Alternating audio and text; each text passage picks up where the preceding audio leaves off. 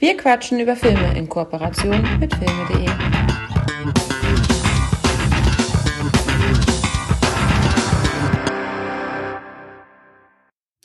Schön, dass ihr wieder eingeschaltet habt zu einer neuen Ausgabe Wir quatschen über Filme. Mal wieder alte Besetzung, ohne Gast, kann man ja schon wieder mal erwähnen. äh, das heißt, äh, Hakan ist dabei, ich bin dabei. Hallo Hakan, wie geht's dir? Hi. Schön, super. Heute darf ich so ein bisschen durch das Programm führen, äh, beziehungsweise, ja, wir wechseln uns ja immer so äh, schön ab, aber ich habe die Filme mitgebracht. Und zwar kommen wir gleich ins Eingemachte.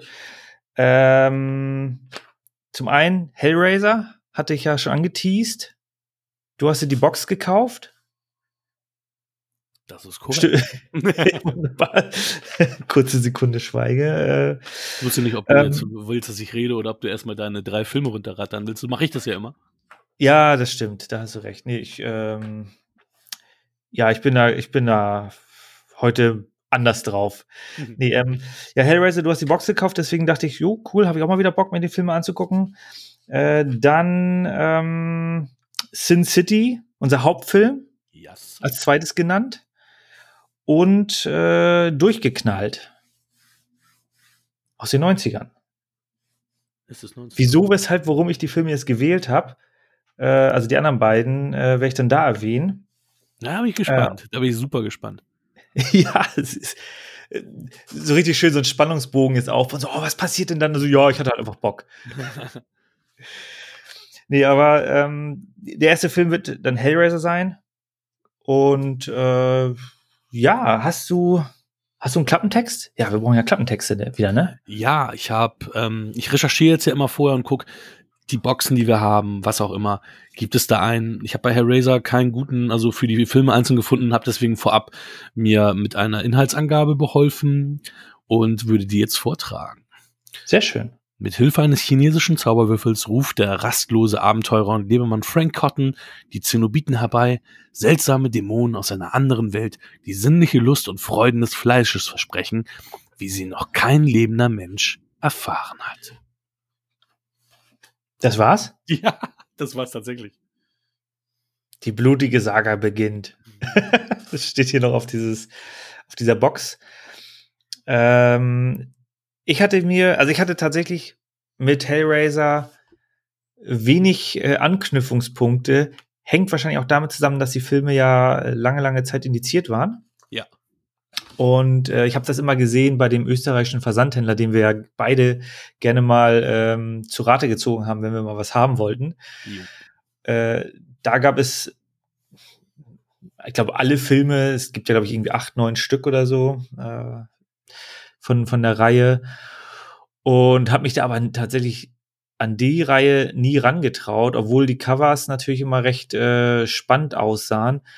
Und ich habe aber äh, vor zwei Jahren, äh, wieder ein bisschen Schleichwerbung mache ich da jetzt, eine schöne Kino Plus Folge gesehen, wo Turbine Medien, wo zwei von Turbine Medien äh, zu Gast waren mhm. und wo die Hellraiser Box vorgestellt war, wurde. Und das fand ich wirklich so, so spannend, äh, was sie halt über die Filmleidenschaft, über die Filme erzählt haben, wie sie da ähm, ja, Lizenz, Filmlizenzen kaufen, beziehungsweise da auch äh, Indizierung beziehungsweise Beschlagnahmungen äh, versuchen ähm, ja, äh, aufheben zu lassen.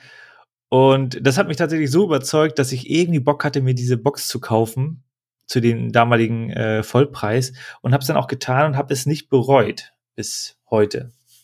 Sieht ja auch ganz nett aus. Wobei man auch sagen muss, auch wenn das so aufgemacht ist, es sind ja nur, in Anführungsstrichen, nur die ersten drei Filme in, in, inkludiert. Mhm. Ähm, wo du ja richtig schon gesagt hast, gibt's ja mittlerweile sehr, sehr viel mehr. Ähm, aber ich glaube, ich habe jetzt auch von, also die ersten drei kannte ich sowieso, aber von denen, ich glaube, acht oder neun sind es tatsächlich, ähm, kannte ich auch nur einen weiteren und der war nicht so gut. Und wenn du die IMDb-Bewertung, wenn du den traust, ist es einer der besseren von den neueren. Also haben wir, glaube ich, auch nichts weiter verpasst, wenn wir nur diese drei Filme haben. Ja. Ja, ich muss auch ehrlich gestehen, ich habe nur die ersten beiden gesehen. Den dritten habe ich mich jetzt noch nicht, äh, habe ich mich noch nicht rangewagt, obwohl ich die Box im Regal stehen habe. Äh, aber vielleicht jetzt. ich habe mir den ersten Teil jetzt nochmal angeguckt und äh, die Schauspieler sind ja eigentlich alle recht unbekannt. Ah, kommt auf an, ähm, wie viele Hellraiser du gesehen hast. Nein, kommt auf an, in, in welchen äh, Gefilden du dich bewegst. Der ähm, Vater Andrew Robinson hat in den 70ern als unter, äh, unter dem Namen Andy Robinson war er der Antagonist im ersten Dirty Harry, Scorpio. Ah. Ähm, das war dann so einer seiner großen Dinger und nach Hellraiser, also unter den, den Sci-Fi-Nerds, er ist äh, Garak in Star Trek Deep Space Nine, eine wichtige Rolle. Cardassianer, also das ist so, also der hat dann wirklich auch so eine, so eine Kultrolle ähm, im Star Trek-Universum erhalten. Okay, ja. Ich habe ja Star Trek nicht so viel gesehen. DS9 habe ich auch nicht gesehen. Tut mir leid. Ist auf Netflix verfügbar. Ja, ja, gut. Äh, ich weiß nicht, ob ich mir das jetzt nochmal antun werde. Ähm, das ist ziemlich outdated. Ja, Okay, aber dann, ja gut, aber der Cast ist schon, ich meine, der Film ist von 1987, äh, ist so ein, schwimmt so ein bisschen im Fahrwasser von dieser ganzen, von den ganzen Horror, Horror-Franchises, die in den 80ern ja durch Halloween ja im Grunde ja initiiert worden sind, äh, wobei ja Halloween in den 70ern kam. Ja, aber dann kam ja Freitag der 13. und äh, Nightmare on Elm Street und was auch da immer noch alles kam. Und ja, deswegen war das vielleicht so auch für mich nicht mehr so interessant, weil ich habe tatsächlich Freitag der 13. bis auf Teil 9 habe ich alle mal gesehen. Habe ich auch im Regal stehen. Und Halloween mochte ich ja auch sehr gerne. Und dann bin ich so ein bisschen an Hellraiser so vorbeigeschrammt und war für mich jetzt ja kein, kein großer Kaufgrund mehr, da jetzt nochmal einzusteigen. Ähm ja, was, was würdest du zu dem grundsätzlichen Film sagen, Aufmachung, Storytelling. Hat dir der Film gefallen? Ja, man muss sagen, ich kenne ja ähm, Clive Barker, der ja nicht nur Regie geführt hat, sondern halt auch die Geschichte, auf die Hellraiser basiert, geschrieben hat. Also ich hatte von Clive Barker als Jugendlicher die, oder ja, war ich noch Jugendlicher? Ich glaube ja, äh, die Bücher des Blutes. Da sind halt viele okay. von seinen Kurzgeschichten mit drin. Und ähm, ich kannte Hellraiser ja schon ähm, im Endeffekt durch Kolja. Mhm. Ähm, als wir in London und Paris waren, habe ich mir die von Hellraiser 1 bis 3 die UK VHS-Tapes gekauft. Oh. Und das ist deswegen lustigerweise das erste Mal gewesen, dass ich die deutsche Synchro gesehen habe, weil den, den gab es ja nie auf Deutsch uncut und im Fernsehen haben sie ihn ja auch selten gezeigt, wobei er jetzt ja ab 16 runtergeratet wurde, der erste Teil. Der, der wurde im oh. Fernsehen mal gezeigt? Nee, nee, weil das, weil das eben nicht so ist, habe ich den nie auf Deutsch gesehen. Deswegen ist es das erste Mal, okay. dass ich ihn in Synchro gesehen habe, weil ich ihn zwei, dreimal vorher ähm, immer nur auf Englisch gesehen habe. Mhm. Und da gerade unsere Zuhörer, die häufiger Zuhörer sind, wissen, dass wir eher immer die Synchros gucken, war das natürlich dann ja lustigerweise so eine ungewohnte Nummer, weil weil ich habe das Gefühl, dass damals ja auch nicht so viele Synchronsprecher verfügbar waren wie heute, weil es sind ja immer im Endeffekt dieselben. Da waren ja auch zwei, drei sehr sehr bekannte deutsche Synchronstimmen mhm. dabei. Ich kann die jetzt mit Namen nicht benennen, aber ähm, dieser, der Frank und auch die die Tochter, die von Ashley Johnson gespielt wird. Ich glaube, das war auch ihre erste, äh, ihr, genau, den Introducing äh, Credit da Genau. Ähm, die, ähm, die Stimme von ihr kam mir auch sehr, sehr bekannt vor. Ich konnte die zwar nicht einordnen oder zuordnen, aber die kam mir auch sehr bekannt vor. Aber um deine Frage zu antworten ähm, bezüglich des Films. Ähm, ich habe den halt schon ewig nicht mehr gesehen und war wieder mal verwundert, weil ich auch von der ähm, reinen Handlung her nicht mehr viel wusste, dass ich mir immer unter Hellraiser was anderes vorgestellt habe. Also auch gerade ähm, übrigens äh, Ashley Lawrence, nicht Ashley Johnson, fällt mir gerade auf, aber egal. Ähm, ich habe, weiß ich nicht, weil du, du, du hattest immer Pinhead gesehen. Ich glaube, den gab es sogar ein paar Mal im Fernsehen, weil ich kann mich an ähm, Zeitungs-, also TV-Movie oder Funkuhr, weiß ich nicht mehr, was, was das damals war, erinnern, wie so Bilder von den Zenobiten dann andauernd ähm, prominent ah, okay äh, auf, auf, beim Film waren, die haben ja meistens immer so die zwei, drei selben Bilder genommen. Mhm. Und im Endeffekt sind die im Film nicht so präsent. Das ist ja das, was ja in vielen, sagen wir mal, ersten Teilen von diesen Franchises ist, dass, dass die Hauptantagonisten oder die ähm, nachher Kultcharaktere ja am Anfang immer sehr, sehr rar in ihren Auftritten sind. Sie, sie auch Candyman und wie, wie die alle heißen. Ja. Und hier hatte ich mich halt auch ähm, sehr gewundert, dass entsprechend die ähm, prominenten Wesen da sehr, sehr, sehr kurze Screentime haben. Und gerade der Film ja auch viel dann so mit Leidenschaft und Lust spielt. Also das ist ja auch immer ein wiederkehrendes Thema bei Clive Barker, immer so Fleisch und Lust und es ist halt also war auch schon auch die also ich ich habe ich glaube nicht viel von seinen längeren Geschichten gelesen, sondern ich habe wirklich nur die Bücher des Blutes, die was Kurzgeschichten sind und da geht's halt auch mal viel um dieses Hardcore-Splatter. Also da, also da, dagegen ist Stephen King halt immer harmlos, was äh, so wie er sich da immer aus, auslebt. Ähm, ja, ich glaube, er war Mitte 30 auch während, als er den Film gemacht hat und ich, eine Million hat er gekostet. Also es war jetzt wirklich alles auch so im, im, im kleinen Rahmen. Ne? Das, das stimmt, das ist, ist ein guter Hinweis. Eine Million Euro, Gross 14,5, also war ein großer Erfolg. Ja. Ähm, und also ich fand es ganz, also das ist ein, ist ein guter Punkt, weil das, was sie da alles äh, an ähm, visuellen Eindrücken hinterlassen haben, ist doch schon, finde ich, beeindruckend für so eine relativ günstige Produktion. Also das, das Sapschige, also die, die, ja, die, die sparen nicht mit den, mit dem Blut. Ja. Und, und mit dem Splatter. Und das, also das ist auch das, was mich an dem Film tatsächlich so mit am meisten äh, beeindruckt hat, was sie da halt wirklich an, an ja auch an Kostümen geschaffen haben. Also das ist schon auch für die Zeit also wirklich, wirklich toll. Und da hast du recht, das, das bleibt ja wirklich so präsent, diese, der Pinhead, beziehungsweise seine Truppe, die sind äh, wirklich visuell so, ja, in Anführungsstrichen schön, also beeindruckend, mhm. dass das auch im Kopf bleibt. Und wenn ich jetzt zum Beispiel an den einen denke, äh, der hatte so ein bisschen Ähnlichkeit wie in dem äh, Labyrinth von, nee, wie heißt das? Pans wie hieß der Film? Pans Labyrinth, genau also so gewisse Ähnlichkeiten vom, vom Stil her. Ähm, wobei das wahrscheinlich nichts, da gibt es wahrscheinlich keinen direkten Zusammenhang. Aber das fand ich äh, sehr, sehr schön an dem Film. Ja, vom, vom Storytelling her, also die Story ist ja relativ dünn. Oder siehst du das anders?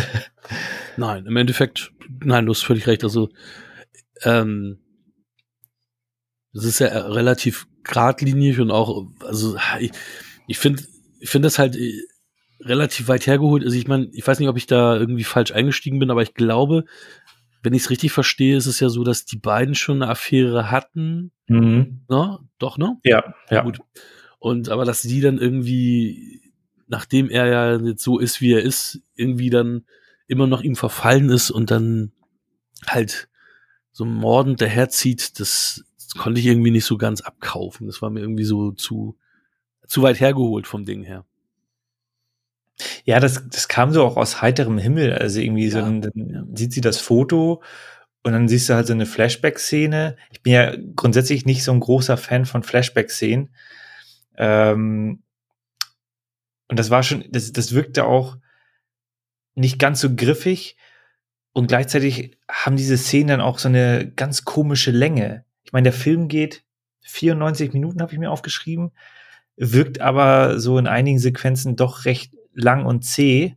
Also das war so für mich dann der, der Eindruck. Äh, hinten raus wird es natürlich, dadurch, dass halt dann auch die, ja, will ich sagen, dass sie, das sind ja keine richtigen Antagonisten. Der Antagonist ist ja im Grunde der, ähm, der Bruder ja. von, von dem Andrew äh, Robinson. Und äh, also da, da ist das Pacing äh, oder da macht es mir wesentlich mehr Spaß, ähm, weil da visuell natürlich auch einiges geboten wird.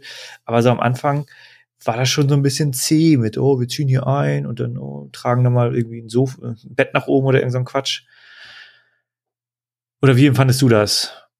Ja, eben, ebenfalls. Also es ist ja spannend aufgemacht mit dem Würfel und alles und dann merkst du ja, mit dem passiert irgendwas.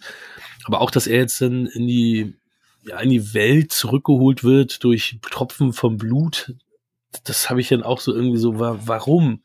Na, also im Endeffekt ist er dann ja geflohen. Ja. Ähm, und die Stenobiten sind ja so eine Art äh, Wächter, die ihn zurückholen in den Knast oder mhm. den Knast der ewigen Höllen oder in die Hölle zurück oder wie auch immer.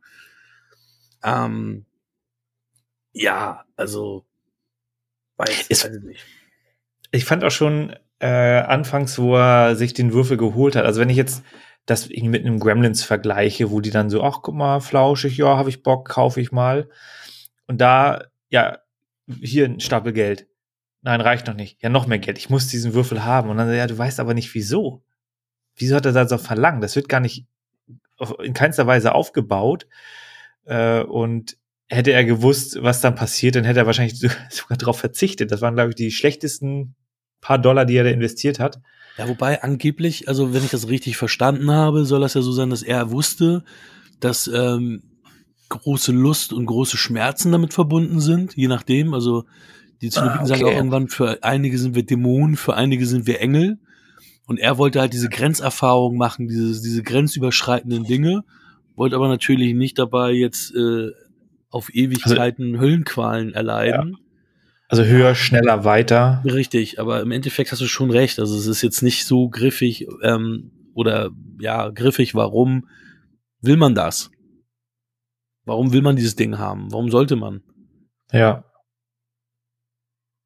Ja, ähm, kurz und knackig das erste Statement, der erste Film, würde ich sagen. Äh, wie ist da deine abschließende Bewertung? Ja, mit Nostalgie gebe ich ihm tatsächlich noch sieben von zehn. Ähm. Ich war mir nicht ganz sicher, ob ich sage, okay, machen wir 6,5. Ja, irgendwie so, nein, der kriegt noch sieben, weil Pinhead, der halt da noch nicht Pinhead heißt, der wird ja sogar in den Credits als Lead Cenobite äh, gecredited. Mhm. Ist schon für mich ein sehr ikonischer Charakter und ich, die Kostüme, was du schon sagtest, wie die, wie die Zenobiten gemacht wurden, mit dem wenigen Geld, was die geschaffen haben. Und ich, ähm, ich mag die Tochter auch. Ich finde, sie ist eine sehr hübsche Maus und äh, ich hatte meinen Spaß. Es ist jetzt kein Film, den ich äh, alle fünf Jahre mir nochmal angucken werde oder, oder, also den ich häufiger rewatchen werde. Sieben von zehn. Schlusspunkt. Wunderbar. Äh, ich habe ihn leider dann ein bisschen zu spät gesehen. Und äh, ich finde ihn, es ist ein netter Genre-Mix oder ein netter Genre-Film, der äh, schon, also ich kann da schon durchaus nach, nachvollziehen, dass da eine gewisse Fanbase vorhanden ist. Für mich sind es sechs von zehn. Ja, ist aber auch, ist, wie gesagt, ich habe auch sehr geschwankt, aber A ist die 7 von 10 das, was ich schon damals eingetragen habe in der, in der IMDb. Mhm. Und ähm, du hast Andrew Robinson Hauptrolle oder eine der Hauptrollen mit Andrew Robinson ist, äh, den siehst du halt auch kaum so. Das war dann auch, auch für mich so ein, so ein Bonus. Oh, ja. bevor wir zum nächsten Film kommen, habe ich da noch einen lustigen Fun Fact. Ich habe tatsächlich mir so ein ähm, auf der Scheibe so ein Mini-Making-of angeguckt. Okay. Und dann werden, werden die halt genannt. Dann siehst du auch nochmal, wie, wie Clive Barker ein bisschen spricht. Und dann wird dann auch noch gesagt, und Andrew Robinson in einer Doppelrolle als das und sein bla bla bla. Denkst du, Alter, die haben ja den kompletten Film jetzt damit komplett gespoilert innerhalb dieses Making-ofs, okay. ja, damals gab's Spoiler tatsächlich nicht. Die haben das einfach alles so gemacht. Egal. ja, das ist gut. Aber wenn, wenn du schon weißt, was passiert, äh, heißt es ja nicht, dass der Film schlechter wird. Nein, aber es ist halt so komisch, weil ähm, das, was am Ende passiert, was auch übrigens sehr strange ist, dass die Tochter da nicht hintergestiegen ist, äh, sondern ja. geschluckt hat, war totaler Schwachsinn. Ähm, auch Augenfarbe ist anders und blutiges Gesicht, da wird man nicht stutzig, aha. Ähm, und das wird halt innerhalb dieses Making-of sogar noch gesagt. Wunderbar. Gutes Schlusswort. Guckt euch das Making-of an. so, springen wir zum nächsten Film. Es handelt sich um Durchgeknallt und ich habe den Film jetzt bei einem gängigen Streaming-Portal mir angeschaut. Deswegen habe ich jetzt hier eine Kurzbeschreibung von einem anderen Portal. Hm. das lese ich mal vor. Eine unglückliche Verkettung von Umständen, ein vermeintlicher Selbstmordversuch, Halluzination. Die 17-jährige Susanna Kaysen findet sich plötzlich in einer psychiatrischen Klinik wieder. Eingesperrt unter gewalttätigen und durchgedrehten Mitpatienten, hilflos den Schikanen der Anstaltsleitung ausgeliefert. Ein Albtraum ohne Ende, denn es beginnt, äh, denn es scheint keinen Ausweg zu geben. Ich habe so gut wie alle Punkte hier verschluckt. Aber es ist, äh, ich finde diese Kurzbeschreibung ein bisschen extrem. Ich habe den Film ein bisschen anders wahrgenommen. Also mit, mit äh, Schikanen der Anstaltsleitung weiß ich nicht. Empfinde ich auch nicht so, tatsächlich. Also da machen ja. sie ja mehr einer Kokosnest raus, als es ist. Also. Und das ist nämlich genau äh, der, der Stichpunkt. Also ich sag dir erstmal, wieso ich Lust hatte auf den Film. Ich bin super gespannt. Ja, es ist ein ganz einfacher Grund. Äh, Oscar von Angelina Jolie. Ah, okay. Es, ich wusste, sie hat einen Oscar gewonnen. Ich wusste nicht für welchen Film. Ich hätte eher gedacht für, keine Ahnung, äh, Salt oder so. Ja. Oder Salt, genau. Ja. nee, Spaß beiseite. Äh, und ich hatte das, ich hatte sicherlich zwei, dreimal in IMDb mal nachgeschaut und konnte mit dem Titel nichts anfangen, habe das wieder vergessen und irgendwann, also vor vor einigen Wochen, tauchte dann der Film äh, auf dem einen Platt, auf der einen Plattform auf und dann dachte ich so, okay, ja, habe ich da Lust zu? Ja, wieso nicht? Ich meine, ich wollte ihn schon immer mal sehen, eben aufgrund der Oscar-Performance. Wieso nicht jetzt? Und das war so der Grund, wo ich dachte, ja gut, dann äh, mir fehlt noch irgendwie ein zweiter Film, mir fehlt noch ein dritter Film. Also suche ich jetzt mal einen zweiten Film raus und habe den dann einfach genommen, äh, durchgeknallt. Girl Interrupted im Originaltitel. Äh, ja, und deswegen war das für mich meine erste Sichtung. Wie war es bei dir? Ja, war auch meine erste Sichtung. Ich habe mich halt nie für diesen Film interessiert. Ich wusste, dass es ihn gibt. Ähm, ich wusste auch rudimentär, um was es geht, aber wirklich sehr rudimentär. Also der Film geht in eine ganz andere Richtung, als ich es vermutet hatte. Ich mhm. hatte es nämlich eher als Anstaltskomödie über die Jahre immer wahrgenommen. Dass es eher so ein, so ein lustiger Film in der Anstalt wäre, warum auch immer, weil das Thema ja eigentlich auch nicht lustig ist, aber so habe ich es mhm. immer wahrgenommen.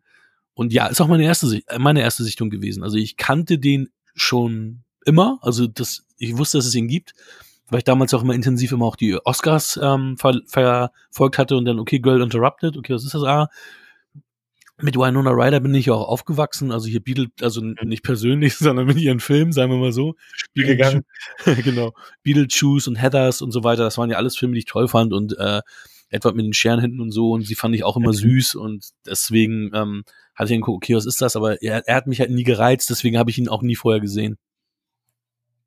Bereust du es denn jetzt schon, beziehungsweise äh, gibst du mir jetzt Schuld für zwei Stunden Seelenqual? Ja, ich habe ihn nicht gebraucht tatsächlich. Also ich finde, ich finde ihn halt okay, hm. aber er ist kein Film, den ich in meine Sammlung aufnehmen würde. Oder ähm, ich habe am Ende des Films auch gedacht, ah okay, du hättest ihn so nie gesehen und du hättest dann auch nichts verpasst. Also das Thema hatten wir ja schon mal.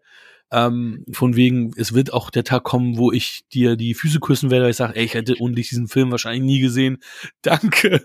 Und ähm, ja, Girl Interrupted ist es nicht. Das ist schon mal, schon mal dazu.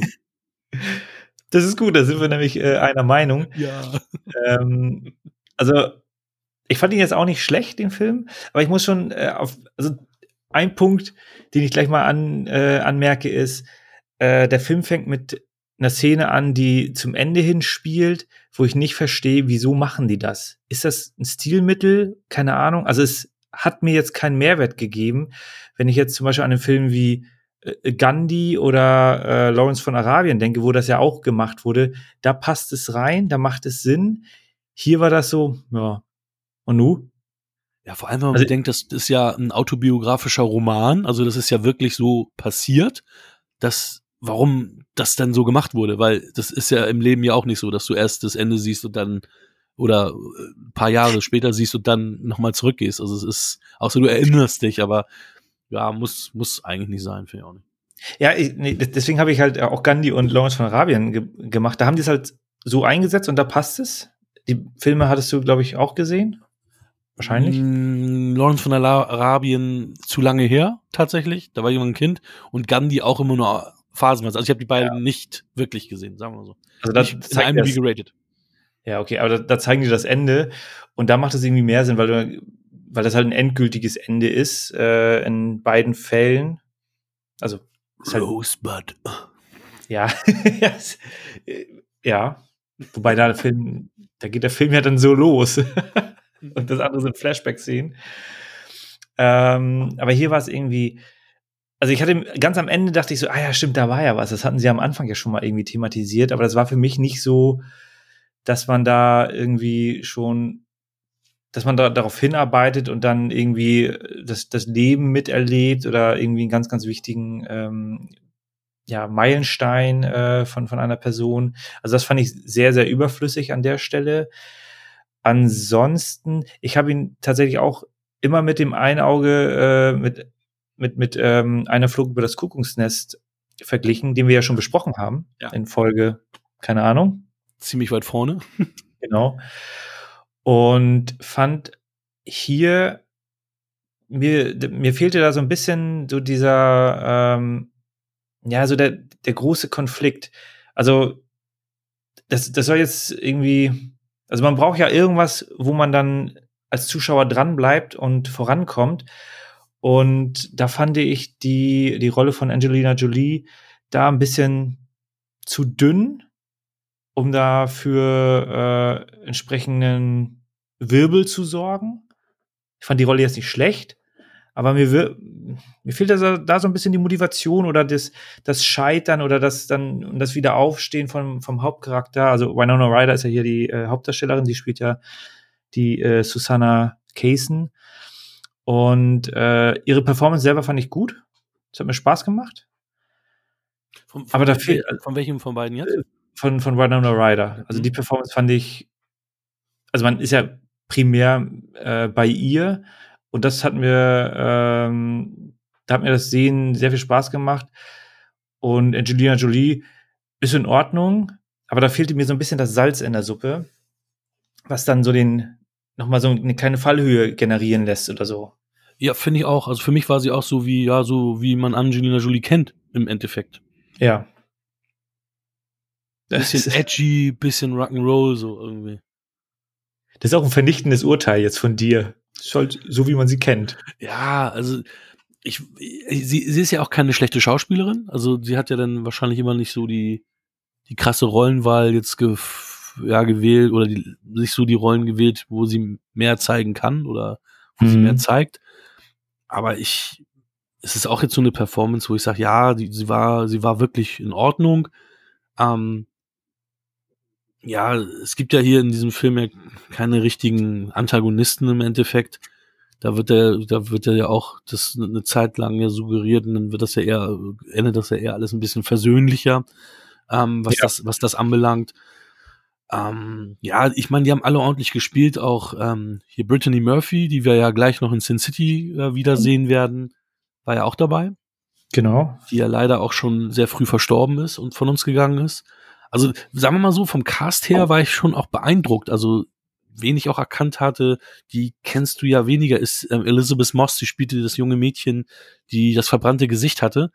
Ähm, das ist die, die jetzt durch ähm, ah.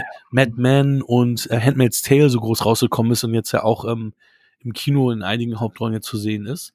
War ja, ich hatte 17 oder 18.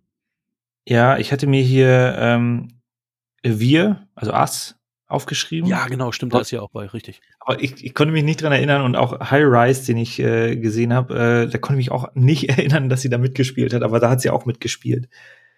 In Ass ist sie ja die Nachbarin, also von, von, die, also die Freundin von der Hauptprotagonistin.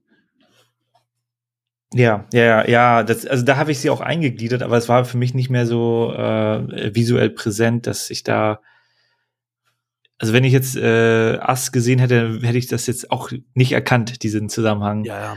Ja, aber ich, ich kenne sie ja halt durch ähm, auch Madman und Handmaid's Tale ja jetzt ja auch sehr gut. Mhm. Also ich habe sie ja schon in sehr, sehr vielen Serienfolgen gesehen. Du hast sie ja kaum, also kaum wahrgenommen, weil das sind ja ihre beiden großen Dinger gewesen. Und die kennst du nicht. Ja. Also wie sollst du sie jetzt großartig wahrnehmen? Also für dich ist sie ja irgend so, weil ähm, durch diese beiden Serien finde ich sie halt, halt jetzt auch schon sehr stark. Also eher und mehr halt durch, durch The Handmaid's Tale. Aber auch Whoopi hm, Goldberg, Jeffrey Tambor, Vanessa Redgrave, also große Namen, ne? Und Jared, Jared Leto. Richtig, also viele, viele bekannte Namen. Wie gesagt, irgendwie konnte er bei mir leider nicht zünden. Aber er hat natürlich auch schöne Momente gehabt, er hat dramatische Momente gehabt, aber ja, also wie gesagt, ich, ich weiß, diesen Film werde ich nicht nochmal sehen. Ja, das geht mir genauso. Also ich finde auch, also Äh, wenn man jetzt irgendwie mal ähm, das Thema äh, Mental Hospital steht hier, sich gerade äh, das deutsche Wort fehlt, fehlt mir da jetzt. Ähm, Nervenheilanstalt. Ja, ja. Also ich finde, das ist eine relativ äh, oder eine recht positive Darstellung, weil dort ja auch das Ziel war, äh, den Leuten zu helfen, was mhm. man ja bei einer Flug über das Kuckucksnest erstmal so äh, nicht so direkt heraus, also das, das wird da herausgearbeitet, aber durch Jack Nicholson wird das da ja eher äh, anders wahrgenommen am Anfang. Und das fand ich hier eigentlich, also ich hatte Whoopi Goldberg da auch äh, immer als, als ähm, sehr positiven Charakter für mich wahrgenommen. Ja, auf jeden Fall. Und, und die war ja eine der Schwestern, die da äh, die Leute betreut hat. Und deswegen, also da fehlte so der große Konflikt es ist natürlich ein Biopic und das war so und manchmal sind halt gewisse Geschichten nicht so ja, wahrscheinlich, also da fehlte dann so der große Konflikt, was man aber ja auch niemanden wünscht, Richtig, wenn das in echt passiert ist. Und deswegen, also ich, ich bereue es jetzt nicht, den Film gesehen zu haben, aber es ist natürlich mit, also im Vergleich zu ähm, einer Flug über das Kuckucksnest da ist das natürlich, da kann der Film nicht mithalten und äh, deswegen gebe ich schon mal meine, meine Bewertung. Das sind auch hier, äh, also ich habe ein bisschen geschwankt, aber ich gebe ihm dann auch sechs Punkte. Die gebe ich ihm auch. Sechs von zehn von mir, ja. Ich hatte auch ein bisschen gespickt vorher bei dir. ja, manchmal, manchmal bleibt das nicht aus. Ich versuche das auch mal zu ver äh, ver äh, vermeiden, aber manchmal, also diesmal bin ich aber bei dir nicht gespickt worden oder von dir gespickt worden bei keinem. Ja, ja, aber ich hatte dann, ich hatte gesehen, oh, da gibt die nur nur äh, sechs beziehungsweise drei. Ähm, will ich ihm wirklich eine sieben geben? Ja, eigentlich nicht. Deswegen.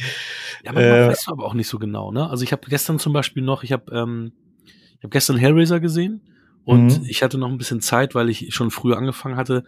Hab dann noch mal der Spiel, äh, was ist noch mal? Ich habe dann der Spion und mein äh, und mein Bruder gesehen, weil ich hier ähm, Mark Strong cool finde. Das ist der mit hier hier Borat, Sascha Baron, Baron Cohen. Und der ist echt schlecht. Ich habe ihm aber noch drei Sterne gegeben, aber eigentlich ist es ein zweieinhalb Sterne Film. Aber manchmal ist es so. Also dass du sagst, okay. Also da war noch irgendwas, was dich, was dir Spaß gemacht hat. Ja, genau. Und aber eigentlich dürfte der nicht drei kriegen. Aber na, manchmal ist es so. Ja, beim Bodensatz wird es auch schwierig. Ja, stimmt. Also da habe ich auch noch keine richtige Formel, wo ich sage, okay, wie schlecht muss ein Film sein, um eine Eins zu sein? Also ja. muss ich den Film dann abbrechen? Aber das könnte dann ja alles sein.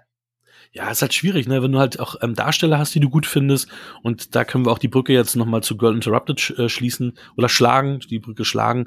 Es gibt viele gute Darsteller, es gibt einige emotionale Sachen auch ähm, mit, mit, mit einem Charakter halt, ähm, wo, wo, wo, die, wo die halt so weit gepusht wird, dass es halt unschön wird. Ja, ja. Das ist das natürlich dann auch so eine Szene gewesen, also die mich dann auch emotional mit erreicht hat. Und ja, wie gesagt, alleine wenn ich schon so tolle Darsteller, so eine tolle Darstellerriege habe, kann ich gar nicht sagen, okay, das ist jetzt, äh, der, der ist jetzt eine 5 oder so. Ähm, ja, aber er hat, sagen wir mal, der, der, Film hat mir keinen Spaß gemacht und der Film hat mhm. mich auch nicht so weit unterhalten, dass ich jetzt sage, ich bin komplett entertained worden. Ja. Nur nochmal so am Rande, weil wir das eben hatten, der Film hat ein Budget von 40 Millionen. Keine Ahnung, wer das ganze Geld bekommen hat. Weil es wäre doch recht minimalistisch äh, gewesen, so vom, vom Setting her, was ich auch in Ordnung fand. Und hat nur 48 eingespielt, also Flop. Ja, und ist einer von Jeremy Mangles frühen Werken, ne? Ja. Das stimmt.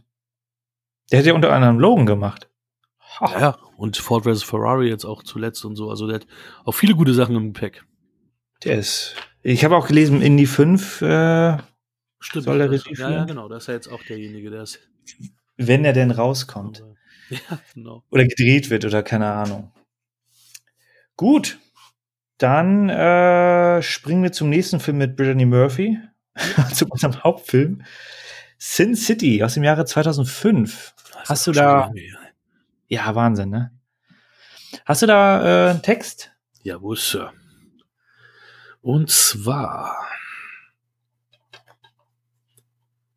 Finde ich den gut? Egal, zu spät. In Sin City, der sinnigsten Stadt des Universums, regieren Gangster, Prostituierte und verlorene Seelen. Killer Marv begeht einen Amoklauf, um den Mord an dem von ihm angehimmelten Callgirl Goldie zu rächen. Privatdetektiv Dwight legt sie mit einem korrupten Bullen an, der sich an Prostituierten vergeht.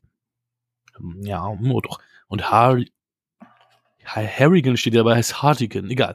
Und Hartigan, Hartigan ja. der letzte ehrliche Cop der Stadt, setzt alles daran, das Leben einer Stripperin vor einem Psychopathen zu retten. Ja, inhaltlich stimmt's ja so irgendwie, aber ist halt auch nicht so cool gemacht. Aber weil die Stripperin ja, ist ja, das weiß er ja erst, wenn er sie sieht, dass sie wirklich Stripperin ist. Also er ist, ist ja eher das kleine Mädchen ja. von früher, was er retten will. Nancy. Jessica Alba. Ich kann endlich den Namen mal im Podcast hier sagen. Jessica Alba. Deswegen habe ich den Film nur ausgewählt. So, das war's dann. Schön, du, guten Tag. Nein. Äh, ja, war ein groß gehypter Film. Ich habe äh, letztens lief irgendwo der zweite Teil, wo ich ähm, bisschen reingeschaut habe. Äh, der ist natürlich wird ein bisschen rumgehatet, äh, weil man die natürlich mit dem ersten Teil vergleicht. Und, und da schwächt, der hat er natürlich äh, starke Schwächen. Aber ich habe auch diese, äh, ich glaube, die Sequenz mit ähm, Josh Brolin. Josh Brolin. Die habe ich gesehen und ich hatte dann dadurch wieder Bock bekommen, auch den ersten Teil zu gucken. Also ich habe den nicht zu Ende gesehen, den zweiten, aber ich habe Bock auf den ersten bekommen und deswegen war das für mich der Grund, den jetzt einfach mal in den Ring zu werfen. Äh, der wäre so oder so irgendwann gekommen wahrscheinlich. Ja, von, äh, spätestens und von mir. Hast, hast, du, hast du einen von beiden im Kino gesehen oder? Ich kann mich da nicht mehr dran erinnern. Ich habe tatsächlich beide im Kino gesehen. Oh, Wahnsinn. Ja, beide mit Kolja natürlich waren ja immer unsere, unsere, unsere Kinozeiten. Ja. Also das, also besonders der erste war, war natürlich ein Kino, Kinoerlebnis seinerzeit. Ja, ich würde auch sagen, dass der erste äh, war ja auch so gehypt und ich weiß auch, ich hatte Bock auf den Film, also so richtig. Ich kann mich aber nicht mehr, also wenn ich im Kino war, ich kann mich da einfach nicht mehr dran erinnern. Ähm, aber trotzdem fand ich den sehr, sehr gut und habe mir da auch sofort die, äh, beziehungsweise kam gleich das Ding mit dem Recut raus? Also ich habe auch das Ding mit dem Recut. Ich denke deswegen, dass es tatsächlich gleich das Ding mit dem Recut rauskam, ja. Ja. Ich habe jetzt aber natürlich die Kinofassung gesehen. Die habe ich auch gesehen, weil ich habe die letzten beiden Mal eine Recut-Version gesehen und irgendwie finde ich die jetzt mittlerweile auch aber auch nicht mehr so cool. Ich weiß gar nicht, warum ich die eine Zeit lang bevorzugt habe. Ja, also ich meine, der, der Unterschied zum Recut, der, beim Recut ist es ja so, dass mehr Szenen gezeigt werden, aber jede Geschichte ist im Grunde eine Episode. Ja, also die, die, die, läuft durch. Als einzige, genau. Und, und so das Durchmixte macht ja auch irgendwie die Kinofassung so, wie sie ist. Also. Genau, genau. Deswegen war für mich jetzt auch die Kinofassung, äh, ja, die, die Wahl, die ich da getroffen habe. Ich habe wieder sehr viel Spaß gehabt. Äh, ich finde, ähm, also es ist ja Ensemble-Film. Mir ist diesmal aufgefallen, die, also es auf sowas achte ich ja in der Regel nicht, aber diesmal ist mir da aufgefallen, dass die Credits halt äh, nach Alphabet des Nachnamens äh, aufgeführt werden. Deswegen stand Jessica, Jessica Alba als erstes. ja, genau. Elijah Wood stand da ganz unten. Ähm, ja, also tatsächlich ein Wahnsinnscast äh, für einen Mickey Rook. Richtiger Push, der ja da auch in einem Tief war. Ja, auf jeden Fall äh, Clive Owen, den wir ja vor kurzem hatten, mit einer, finde ich, sehr, sehr starken Rolle. Bruce Willis ist dabei, äh, der da auch wirklich sehr, sehr stark performt hat. Und, ja. Das war im Grunde das nächste Comeback von ihm sozusagen. Und ja, also ich finde ich finde den, den Mix der Geschichten finde ich sehr, sehr gut. Ich persönlich finde die äh, Geschichte tatsächlich mit Mickey Rook, also mit Marv, äh, am, am besten, am griffigsten, weil die ein sehr, sehr schönes Pacing hat. Also sehr, sehr schön durchgehendes Pacing, sehr, sehr hohes äh, Pacing. Äh, bei der Sequenz, also im Grunde haben wir ja die Sequenz mit äh, Mickey Rook, die Sequenz mit Bruce Willis und die Sequenz mit Clive Owen. Das sind ja so die großen Dinger. Mhm. Und die Sequenz mit Josh Hartnett. Und die anderen beiden äh, Sequenzen haben teilweise so ein paar äh, ja, Zeiten zum Durchatmen, was den Film jetzt nicht unspannender macht, aber ich fand halt das äh, Mickey Root-Szenario fand ich da tatsächlich am, am spannendsten und halt auch, äh, ja, am extremsten will ich es nicht sagen, aber es war schon, als ich das das erste Mal gesehen habe mit Elijah Wood, da dachte ich so, oh, okay, damit habe ich jetzt nicht gerechnet. Ähm, nette Idee. Hast du da einen Favoriten?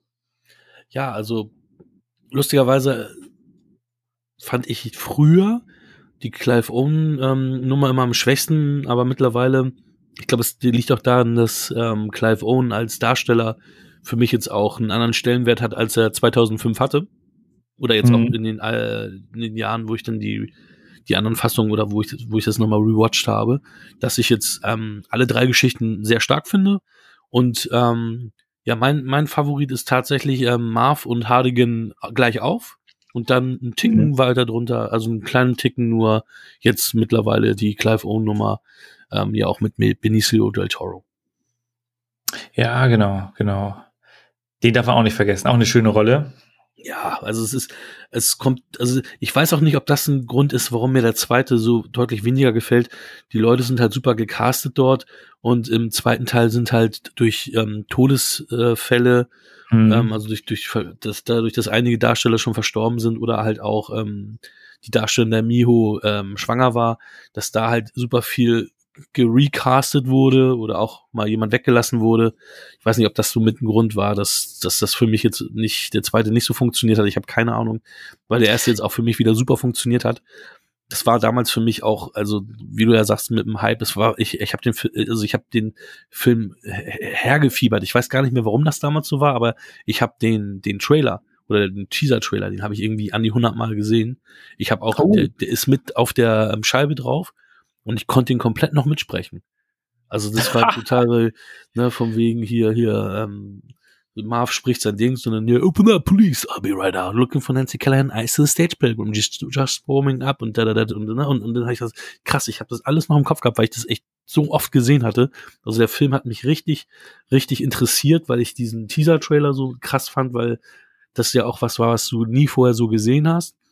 Ja. Und ich habe halt auch wieder jetzt gedacht, Mensch, im Endeffekt besteht das ganze Ding nur aus Gewalt und ähm, dann halt auch Dialoge, die rough sind und ich weiß nicht, also ich hatte halt auch Angst, dass der vielleicht mir nicht mehr so gefallen könnte wie früher, weil ich den zweiten schon im Kino, ich habe ihn auch noch nicht, kein zweites Mal gesehen, den zweiten, ich habe den tatsächlich nur einmal im Kino gesehen und ich den so deutlich schwächer fand, dass ich gedacht, okay, vielleicht hat sich auch dieses Setting abgenutzt, weil es damals so was Besonderes war, aber nein, ich muss sagen, ich habe mich nicht eine Sekunde gelangweilt und ich habe den jetzt ja das vierte, fünfte Mal ungefähr gesehen mhm. und ähm, ist für mich immer noch ein Meisterwerk, also ein richtiges Meisterwerk. Da kann ich dir nur beipflichten. Also äh, es ist natürlich ein Produkt der Zeit. Äh, also die haben das halt sagt man da, ist das ein Comic-Look? Der Comic ist ja, glaube ich, auch schwarz-weiß. Mhm. Also es soll, soll ja tatsächlich, also ein Comic müsstest, den, müsst, den einen müsstest du ja auch haben.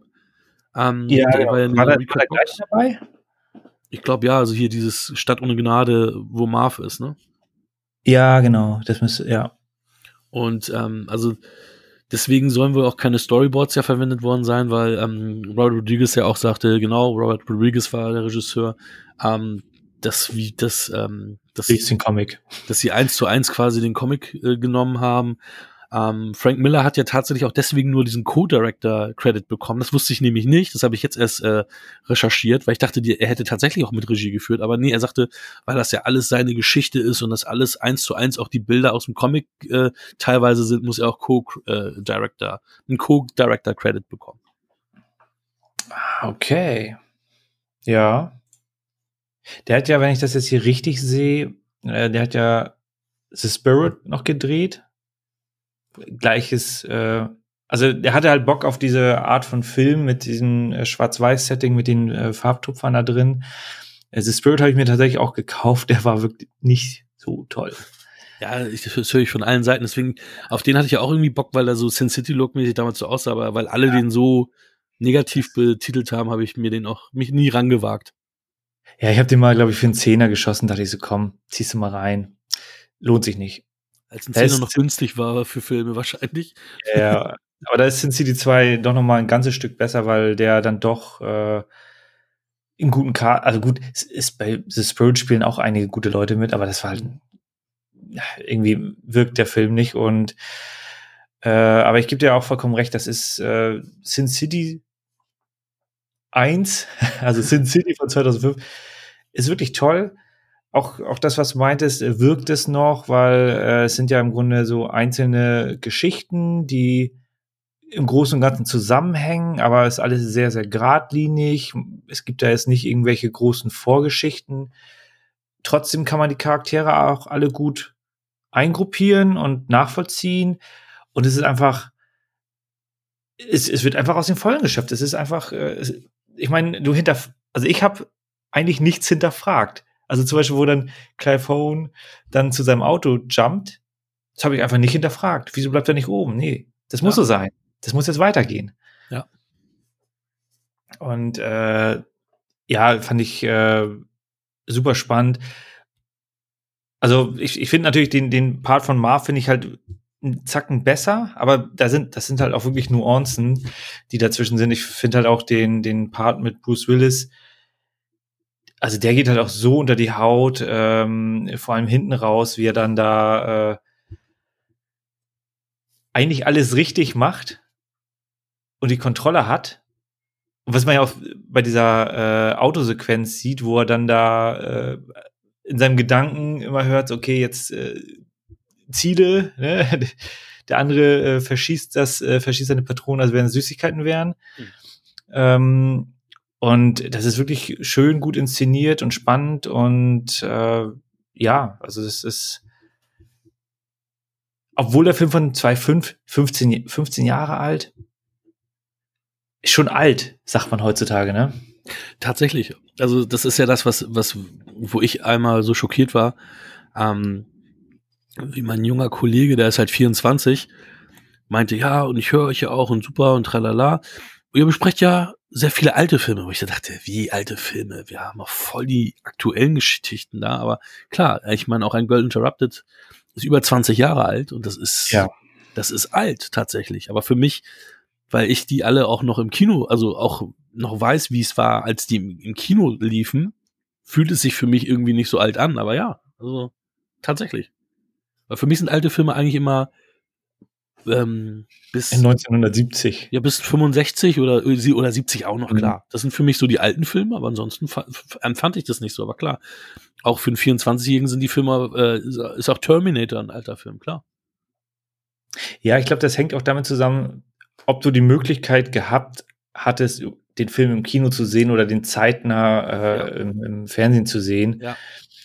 Weil also ich hatte halt auch rumüberlegt, äh, mit, ich glaube, so mit Jurassic Park, da wurde dann so meine Kinoleidenschaft so, so nach und nach entfacht und das war ja 93. Da war ich 10. Hm. 10 habe ich Jurassic Park gesehen. War das, war das richtig? Damals? Ich fand, ich fand ihn auch gar nicht so schlimm. Also ich habe, ich, ich hatte auch gar nicht dieses Kino, diesen Kino-Hype wie so viele andere. Ich habe den ja auch mit meiner Mutter im Kino gesehen. 12, 13, warte mal, der ist ja 93 ins Kino, ne? Mhm. 93 und ich bin ja im Oktober dann 13 geworden. Ich tippe mal am 12, der wird ja, der wird ja so ein Sommerblockbuster gewesen sein, so ein Sommerfilm. Dann war ich genau ja, 12, als ja. ich ihn dann gesehen habe. Und ich fand ihn damals natürlich auch gut, aber jetzt, ich war nicht so gehypt wie damals, als ich Roger Rabbit im Kino zum Beispiel gesehen habe. Ah, okay. Ja, ich hatte von Jurassic Park damals äh, schon in der Bravo gelesen, wo auch alles verraten wurde. Hm. Aber gut, ähm, anderes Thema. Aber vielleicht ist, ist das auch der, der Bezug. Ähm, also ich würde auch sagen, ich habe Sin City im Kino gesehen, also es wäre komisch, wenn nicht. Ähm, und dann ist natürlich der Bezug da auch näher dran. Äh, aber es ist tatsächlich, es besteht auch bei uns ja die Gefahr, okay, man hat einen Film jetzt 20 Jahre lang nicht gesehen oder fünf Jahre lang oder zehn Jahre lang nicht gesehen. Funktioniert er noch? Hier würde ich sagen, ja, funktioniert sehr, sehr gut. Hat damals auch finanziell funktioniert. Äh, auch der hat ein Budget von 40 Millionen, wenn ich mir hier. wenn, du, wenn du so den Unterschied betrachtest. Ja, genau. Ich, es ist, hat aber 158 eingespielt. Mhm. Ist für die Art von Film eigentlich schon recht guter Erfolg, weil vor allem Robert Rodriguez und Quentin Tarantino, äh, der ja die ähm, Autosequenz gedreht hat mit Clive Owen und Benicio del Toro. Mhm. Äh, der ist ja auch nicht dafür bekannt, dass er die ganz, ganz großen Milliarden-Blockbuster-Filme rein äh, ja, dreht, sondern das ist halt alles ein bisschen abgespeckt.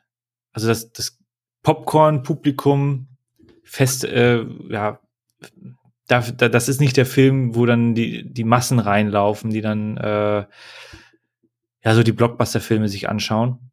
Das ist eher was, ja, ich, will jetzt nicht sagen für, für, für, den, für den Weingenießer oder sowas, aber das ist schon wirklich so, man muss da irgendwie auch, glaube ich, bewusst Bock haben, ähm, weil das ist schon, also ich finde, ich meine, das, das Bild ist glasklar, das ist nicht so ein Schwarz-Weiß-Film, wo man denkt, so, ah, der kommt ja aus den 1930. Nein, das ist ein gestochen scharfes Bild und hat halt den eigenen Charme. Also man kann auch nicht sagen, dass es so ein richtiger Schwarz-Weiß-Film ist. Nein, nein, nein, nein. Das ist ja auch immer Farbtupfer und äh, also es ist ja schon sehr stylisch gemacht. Ähm, das Blut ist teilweise dann rot oder irgendwelche Kleidungsstücke oder Goldie okay. ist dann halt auch wirklich blond und griffig und da. Hm. Ja, und das macht halt schon äh, eine Menge aus. Also da haben sie vom, vom, vom Bild her schon äh, recht viel gemacht. Also von meiner Seite aus eine absolute Empfehlung, sich den mal anzugucken, um da auch mal einen anderen Impuls oder mal eine andere Sichtweise oder mal ein neues Bild zu sehen, eine andere Art von Bild. Und so viel gab es ja von dieser Art Film auch so nicht. Wobei man natürlich sagen muss, so schön die Bilder sind und ähm, so toll, wenn man mit Gewalt nichts anfangen kann, der Film ist sehr gewalttätig. Ähm, hat auch zu Recht eine FSK 18 Freigabe. Ähm, eigentlich wird da nur getötet, ähm, fliegen Körperteile durch die Gegend. Also der Film ist schon sehr, sehr grafisch. Wer da kein, ja, keine Lust drauf hat oder kein Interesse dran hat, ist da natürlich trotzdem falsch aufgehoben. Das stimmt. Ja, wobei es ist ja kein, also es, es ist keine ernste Gewalt in Form von, äh, das ist tatsächlich mal passiert, sondern es ist halt schon, man merkt, glaube ich, schon den Comic-Charakter daraus. Das ja, aber ja, es ist je, je nach, also es ist jetzt genau, es ist jetzt nichts, wo einer, der zart beseitigt ist, sagt, oh, oh Gott, äh, ist das heftig, aber es ist eher schon sehr gewalttätig, muss man sagen.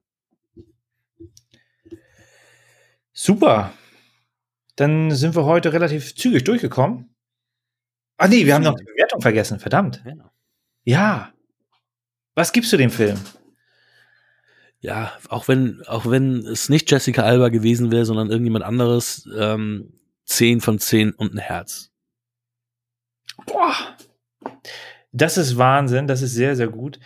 Äh, ich hatte dem Film vorher auch eine 10 gegeben. Ähm, ich habe da so ein bisschen mit mir geschwankt. Äh, es ist, auf der einen Seite kann ich mir ihn jederzeit angucken, auf der anderen Seite denke ich mir so, ja, so ein paar Sachen fand ich jetzt so leichte Abzüge eine 9,5 nach ah, deiner Messlatte. Ja, du hast es endlich mal gemacht. Du hast gesagt, du willst nie halbe Punkte geben.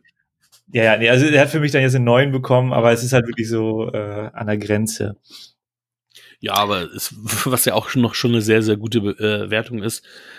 Also das, was wir jetzt über Girl Interrupt gesagt haben, finde ich hier auch noch mal extremer. Also wir haben ja jetzt irgendwie 15 Leute nicht genannt, die man noch nennen könnte, wie krass und cool der Cast ist. Auch der leider verstorbene Rutger Hauer ist ja mit dabei und Rosario ja. Dawson hat auch eine relativ große Rolle. Also die ist halt auch wichtig. Tommy Flanagan, der ja dann durch ähm, Sons of Anarchy auch berühmter geworden ist ähm, mhm. und sonst eher ja in Nebenrollen aufgetaucht ist, ist da auch in einer größeren Rolle mitzusehen. Also Michael Metzen, oh, das ist, lässt, lässt sich äh, endlos erweitern. Da kannst du jetzt wirklich die Sendezeit äh, sprengen. Ähm, aber das stimmt schon und auch gut eingesetzt. Äh, deswegen, ach, wer Lust hat auf einen guten Ensemble-Film, ja, wieso nicht? Man sieht ihn jetzt relativ selten im Fernsehen. Walk down the right back alley in Sin City and you can find anything. Vielen lieben Dank. das, Schluss, das, Schlusswort hättest du ja aufheben sollen, aber jetzt ist es zu spät. Nein, jetzt du musst gleich noch ein Schlusswort sagen, beziehungsweise wir müssen ja auch noch hier, ähm, was ganz, ganz heiße News gedroppt wurde. Ich weiß nicht, ob du es mitbekommen hast. Ich habe auf filme.de gesehen, unserem äh, Partner in Crime, ja. dass ähm, die tatsächlich eine Fortsetzung von Wer ist hier der Boss machen, wo Tony Dancer und Alicia Milano auch mit an Bord sein sollen. Ziemlich crazy. Wow, okay, ich habe die Serie damals nur so, ich fand die nicht gut, deswegen habe ich mir die nur so ein bisschen. Ich habe die, ich habe die weggeatmet. Ja, ich kann es auch war schon Alicia Milano mein Crush überhaupt. Ja, durchaus nachvollziehbar. Äh, aber mich hat so die, die, ähm, mich hat die nicht gehuckt, die Serie. Tatsächlich. Aber das ist ja Wahnsinn, dass sie da, die bringen heutzutage alles nochmal raus. Ja, ne? auf jeden Fall. Auf jeden Fall. Was erwartet Super. uns denn eigentlich nächste Woche? Du stellst dir die Fragen äh, im, im, Voraus. Ich wollte jetzt nochmal sagen, vielen lieben Dank. Schön, dass ihr wieder eingeschaltet hattet.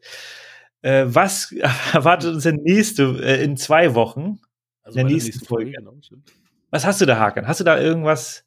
Kannst du da schon irgendwas verraten? Also, ich bin dann erst äh, die Episode darauf dran, weil wir Geburtstag feiern und da auch Gäste eingeladen haben. Special-Gäste, Überraschungsgäste. Und ja, die haben jeweils einen Film mitgebracht. Und wir haben uns dann ja im Endeffekt durch einen Zufallsgenerator haben wir in Lostopf ein paar Filme geschmissen und haben dann ja einen Film gezogen. Ach, wir, wir verraten nichts weiter. Wir feiern Geburtstag und wir hoffen, dass ihr mit uns Geburtstag feiern wollt. Super. Ja, ich freue mich. Oh, mich und erst. ja, in diesem Sinne, vielen Dank. Äh, bis in zwei Wochen. Bis in zwei Wochen. Lieb lang und in Frieden. Das war Wir quatschen über Filme.